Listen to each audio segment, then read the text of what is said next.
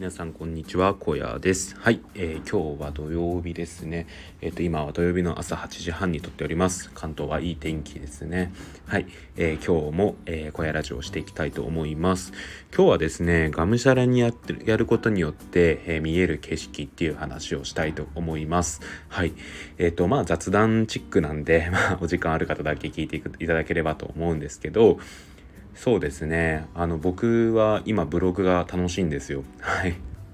ていうのもやっぱり楽しくなってきたのが最近の話であのずっと楽しかったわけじゃないですね。でもともとやっぱりあの自分っていう存在自体がネット上で知られていない状態からブログを始めてで Twitter を駆使したりとか SEO について勉強したりとかしてちょっとずつですけど、えー、ブログのその認知度っていうのが上がってきているんですよね。っていうところでなんかいかにして、えー、自分の記事が読まれるようになるのかとかあとはどういう、えー、工夫をすればいいのかとかなんかそういう部分がやっと見えるようになってきたんですよね。ただですねこれってもともとそうだったわけじゃないんですよ。やっぱりですねあのがむしゃらに1年半くらい、えー、ブログ今やって1年半くらいなんですけど1年半くらいねあがいた結果今の景色っていうのが見えてきている気がしますね。はい。でなんだろうなそういうがむしゃらにあがく期間っていうのがすごい大事だなっていうのを最近すごい思うんですよね。でなんか今ですねちょっとふと思い立って昔僕がやってたブログを久しぶりに見返したんですよ。でそれはですね小屋ブログじゃなくて1個前のブログなんですよね。恥ずかしいのであんまり公表はしないんですけどまあそのブログをですねちょっと見返してきた時に思ったのは、ま、本当にひどいですね。なんか自分の好きなことだけを好きなだけ書いていてなんかその読者どういう読者がいるのかとかいう想定とか全くないですしなんだろうな他にもこう SEO とかもなんか多分あの当時も勉強してたもしてたとは思うんですけどあんまりなんかそのなんですかね何か意識してるわけでもなさそうな文章構成でいやこれじゃ読まれないよなっていうのをなんか見返して思いました。でまあなんかそういうのを見返していた時にですねやっぱりなんかその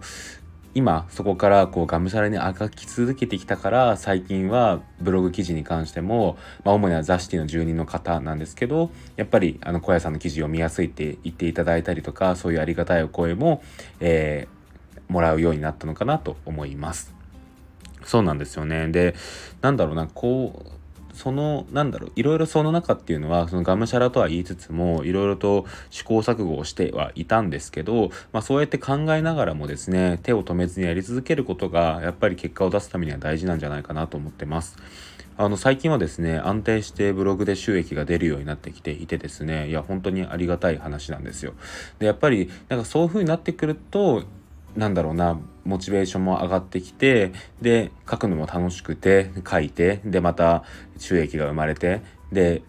いろんな方に読みやすいって言っていただけてっていうなんかいい循環が生まれるんですよね。なんかそういういい循環が生まれ始めたのが最近の話なんですよね。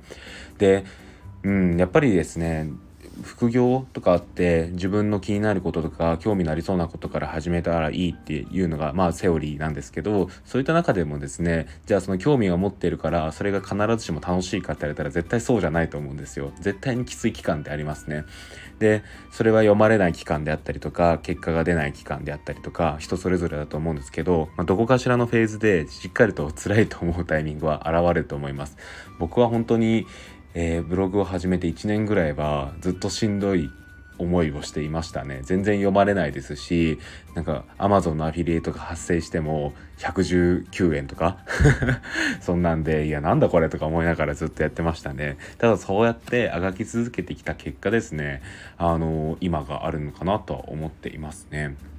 なのでですね今ブログ始めたばかりで全然結果出ないっていう人も本当にあがき続けてみてほしいですね。でその結果本当にいろんなことが分かるようになってきて今僕が最近痛感してるのはキーワード選定の大事さとかあとはリライトの重要さですね。リライトってめちゃくちゃ大事だなっていうのを最近気づいてですね。いや遅いんですけど。